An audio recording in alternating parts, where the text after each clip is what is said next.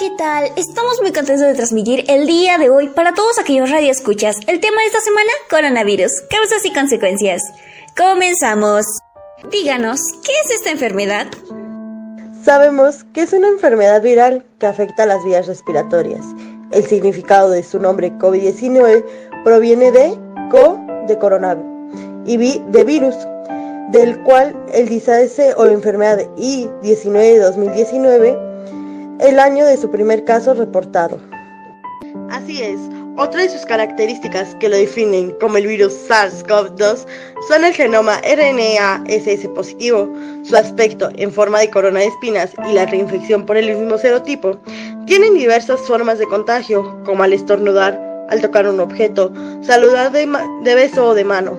Y más si esta persona se toca los ojos, la nariz o la boca, es peor. Es horrible que una enfermedad pueda arrasar en muchas partes del mundo. En México, los casos confirmados son de 2.415.309 enfermos y los casos sospechosos son de 150.044. En total de fallecidos son de 210.593 y los casos recuperados son de 2.099.30. Se puede atestiguar que las pruebas realizadas son de 5.458.897.